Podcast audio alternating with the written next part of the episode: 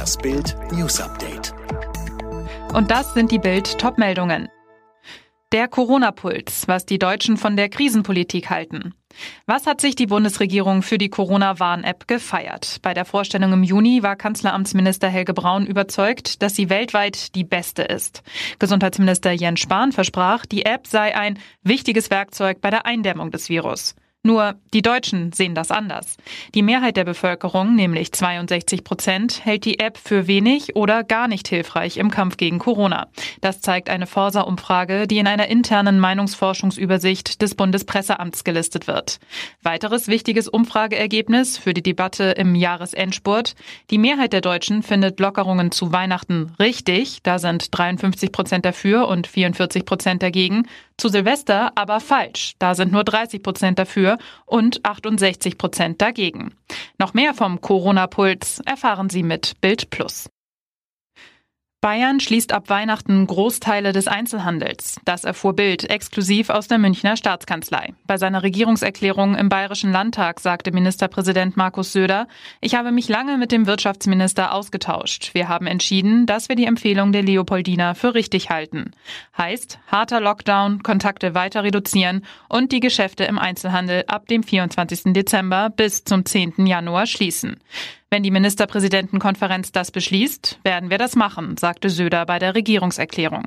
Bild erfuhr aus Regierungskreisen, dass Söder den Einzelhandel aber auch unabhängig von einer gemeinsamen Entscheidung aller Bundesländer schließen werde. Sachsen hat heute außerdem einen harten Lockdown ab Montag angekündigt. Mehr dazu und die aktuellsten Infos zum Thema Corona finden Sie jederzeit in unserem Bild Live-Ticker. Und jetzt weitere Bild News.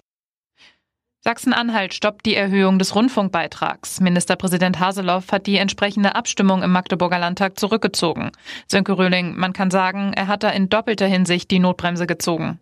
Ja, denn die CDU hat da gleich mehrere Probleme. Sie ist anders als die Koalitionspartner von SPD und Grünen gegen die Beitragserhöhung.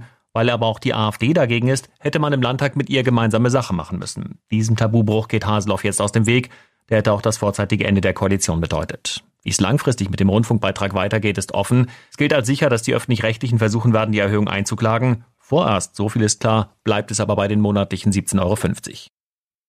Auch in den USA rückt die Zulassung des BioNTech-Pfizer-Impfstoffs wohl näher. Die zuständige Arzneimittelbehörde hält ihn für sicher.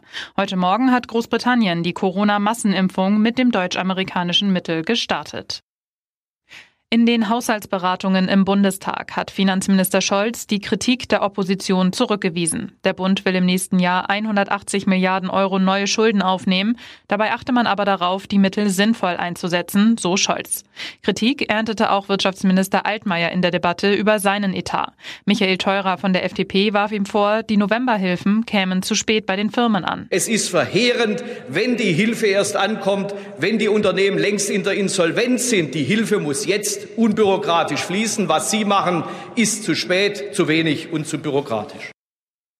Die deutschen Grundschüler sind in Mathe und Naturwissenschaften weiter nur Mittelmaß. In der internationalen TIMSS-Studie landeten die deutschen Viertklässler leicht hinter Kindern aus anderen EU- und OECD-Staaten. In Naturwissenschaften waren die Ergebnisse zudem deutlich schlechter als bei der letzten Studie.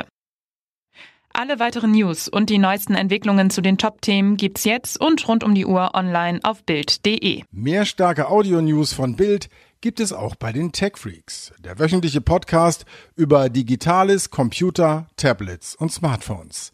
Tech Freaks, überall, wo es Podcasts gibt.